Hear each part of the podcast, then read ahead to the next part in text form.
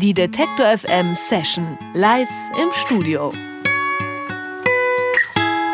Ein Mann, eine Gitarre, eine Kamera. Getreu diesem Motto tourt Jim Croft um die Welt. Er ist Musiker, Fotograf und Filmemacher, war schon in China, Afrika und Russland.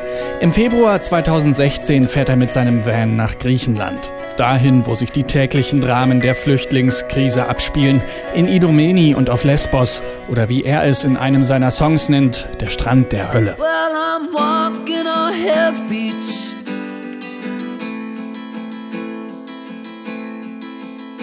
You're shivering there and I'm losing your hair. Jim Croft ist hautnah dabei, als unterkühlte und verängstigte Menschen in überfüllten Booten am Strand ankommen. Das Erlebte hält er fest, auf Fotos und in Songs. Zurück in seiner Wahlheimat Berlin nimmt er innerhalb von 48 Stunden ein Album auf. Die Studios, Musiker, Produzenten und Tontechniker arbeiten dabei alle kostenlos. Denn von dem Geld, das Croft per Crowdfunding gesammelt hat, soll ein Boot gekauft werden für Rettungshelfer auf Lesbos.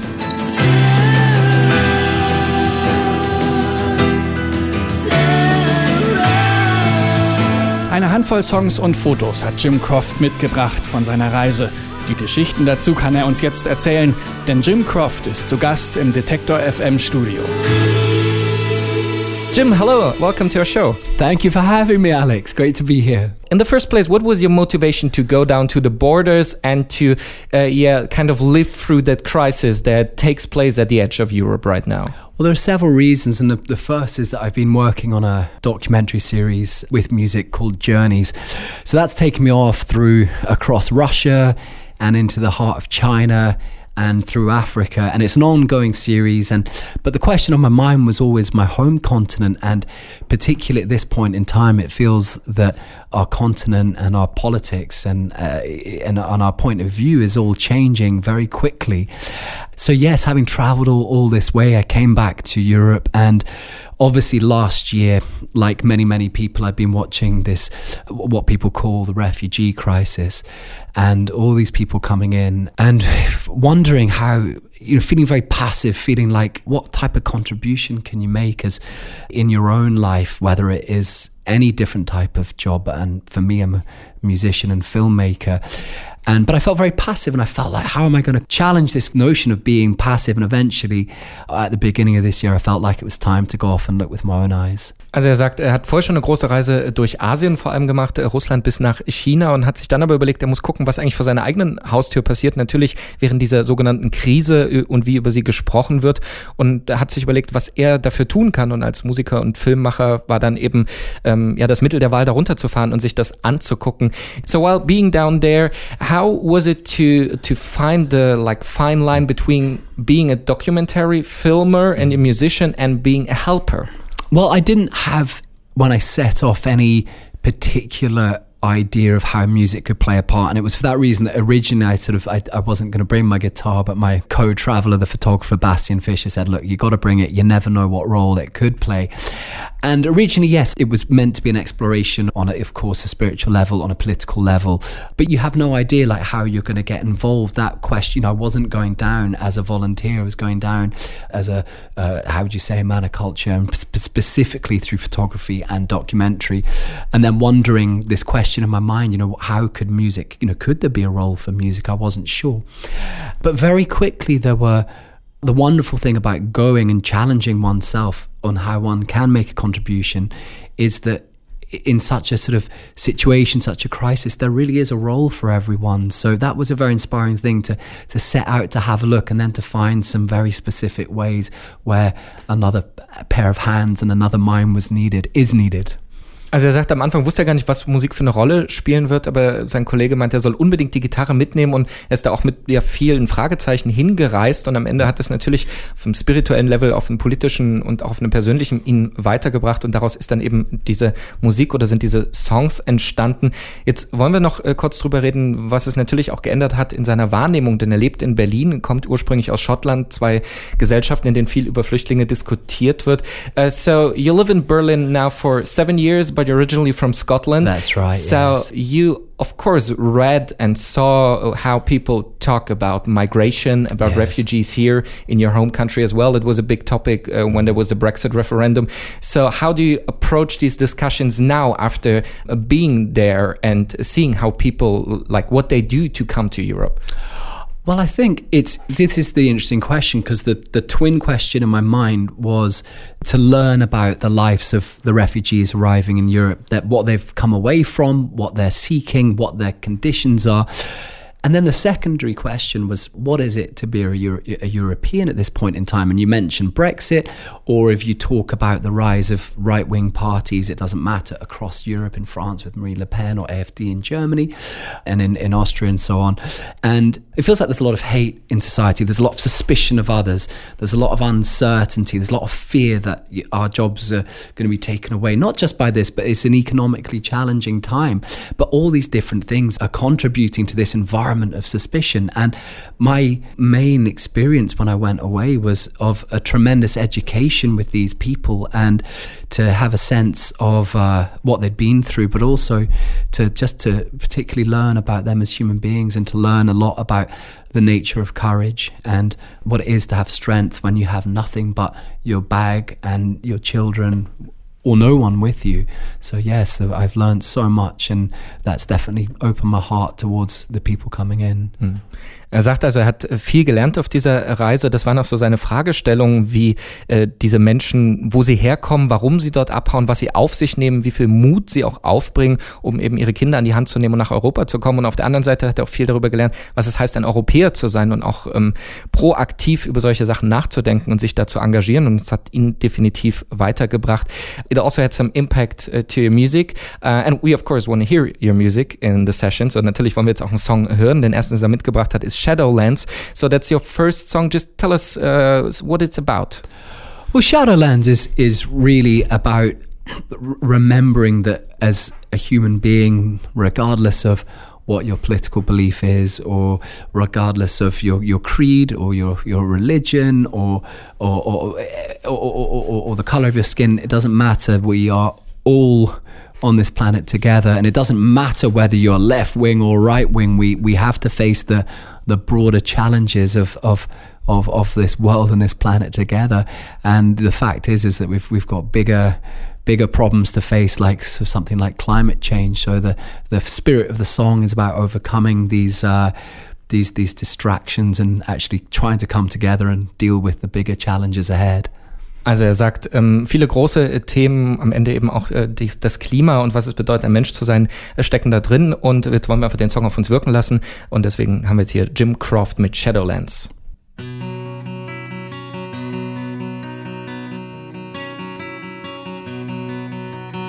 I believe we're entering an age of solitude.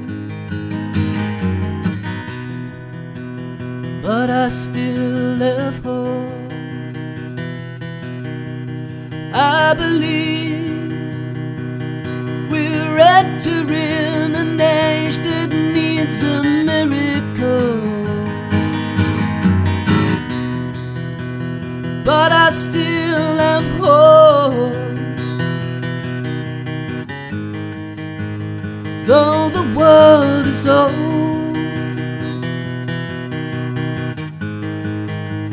Though a time is brief.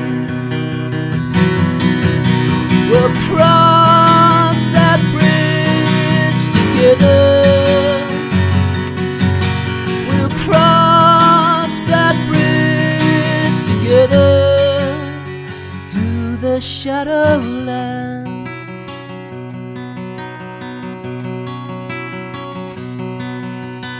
I believe you get what you give, and that'll be the same for me. Yes, I still am whole. I believe when everything is cloudy, there's a way to see. yes, I still am whole. Though the world is old, though a time is brief.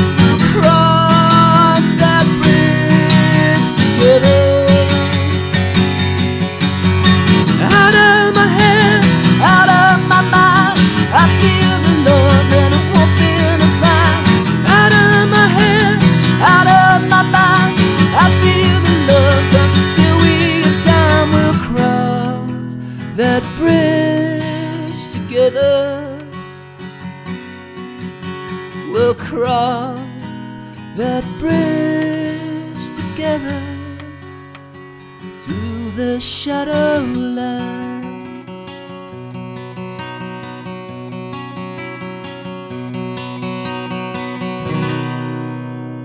Jim Croft war das mit Shadowlands, der Schotte, gerade in Berlin ansässig seit ein paar Jahren, ist bei uns im Studio zur Detective M Session und wir sprechen über sein neues Album, das entstanden ist auf einer Reise an die griechische Grenze, wo Flüchtlinge gestrandet sind und hat auch Fotos dabei gemacht und darüber wollen wir jetzt ein bisschen äh, sprechen. So you also took photos on your uh, journey there and one photo in particular uh, is interesting to me. It's also the cover photo uh, of your album.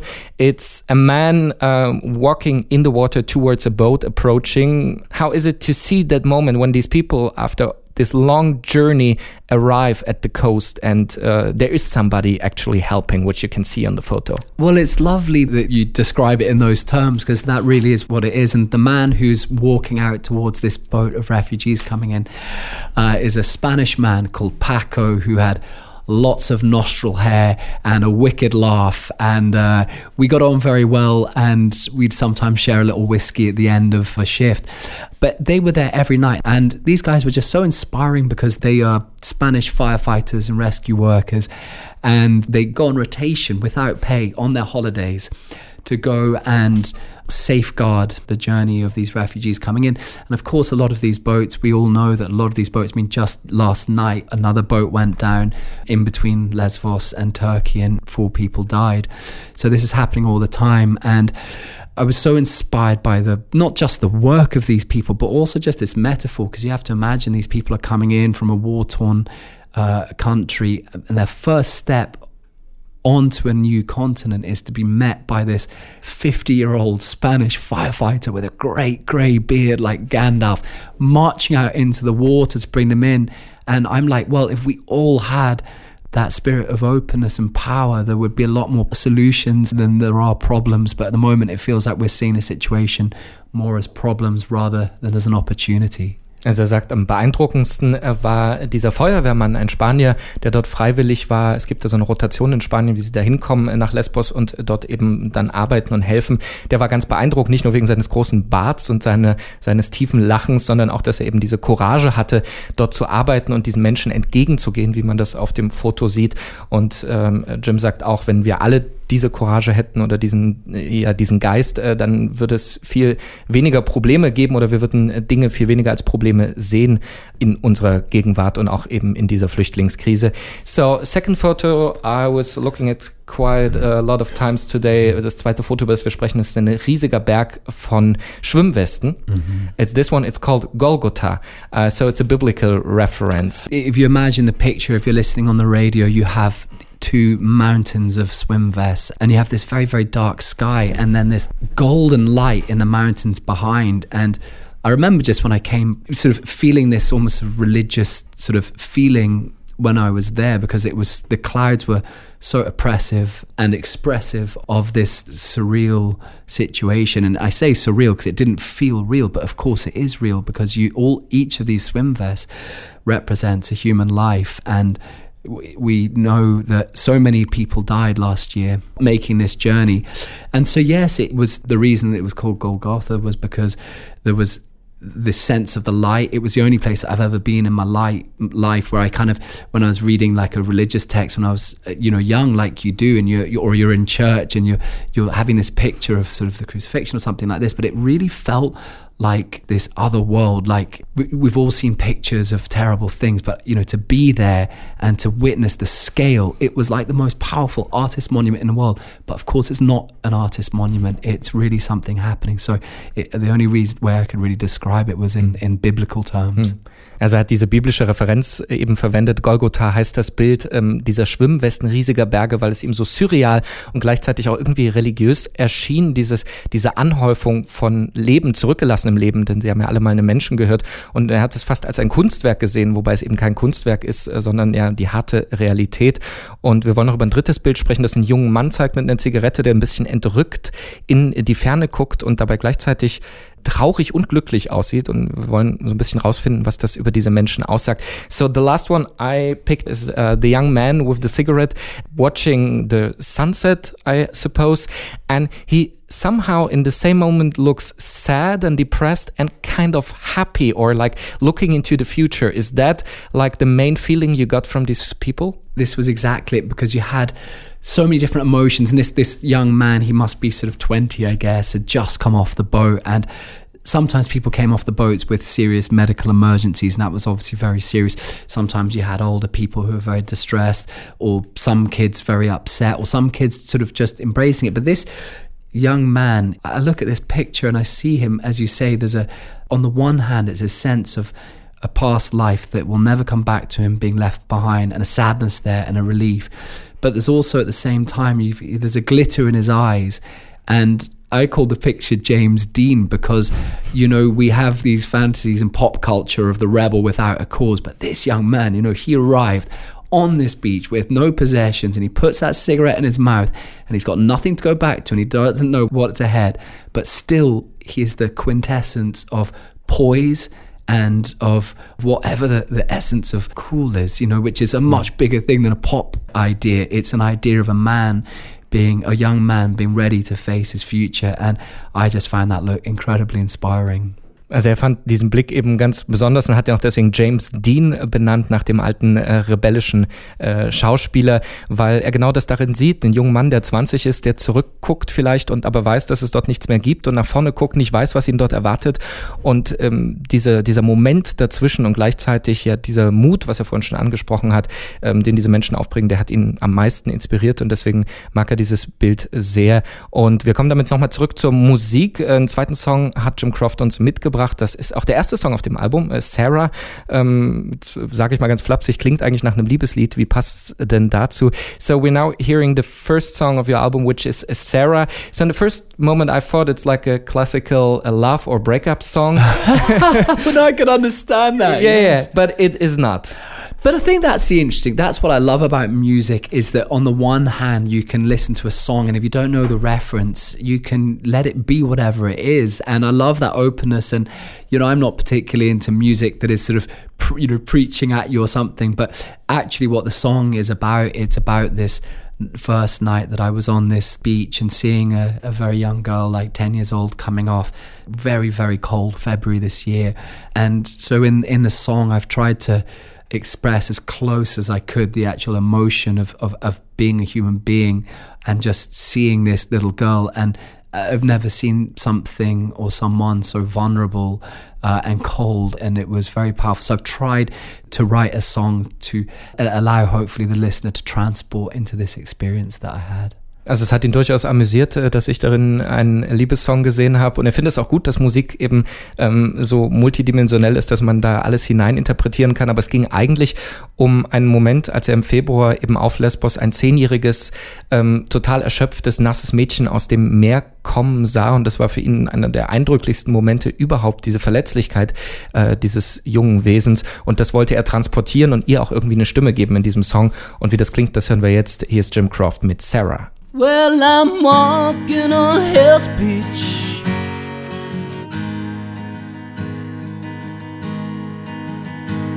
You're shivering there and I'm losing your hair. Freezing now, so, so afraid. And I don't know what to do, sweet Sara.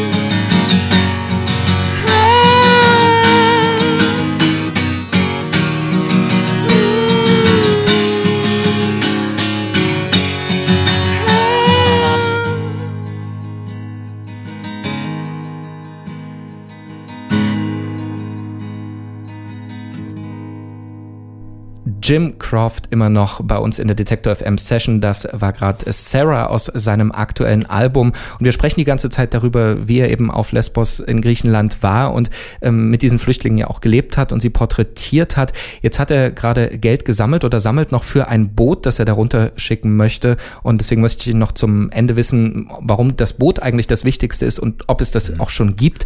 Uh, so you're uh, collecting money via crowdfunding for a boat, uh, 20,000 euro, I guess.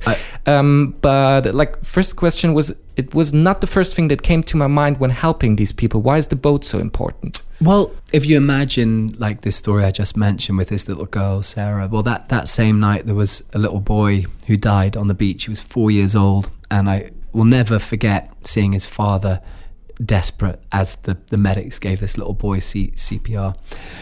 And now, if the the first picture that I showed, Paco, was a member of this team Proem-Aid who uh, raised the money for this boat, which is just finished this week, by the way, which is lovely.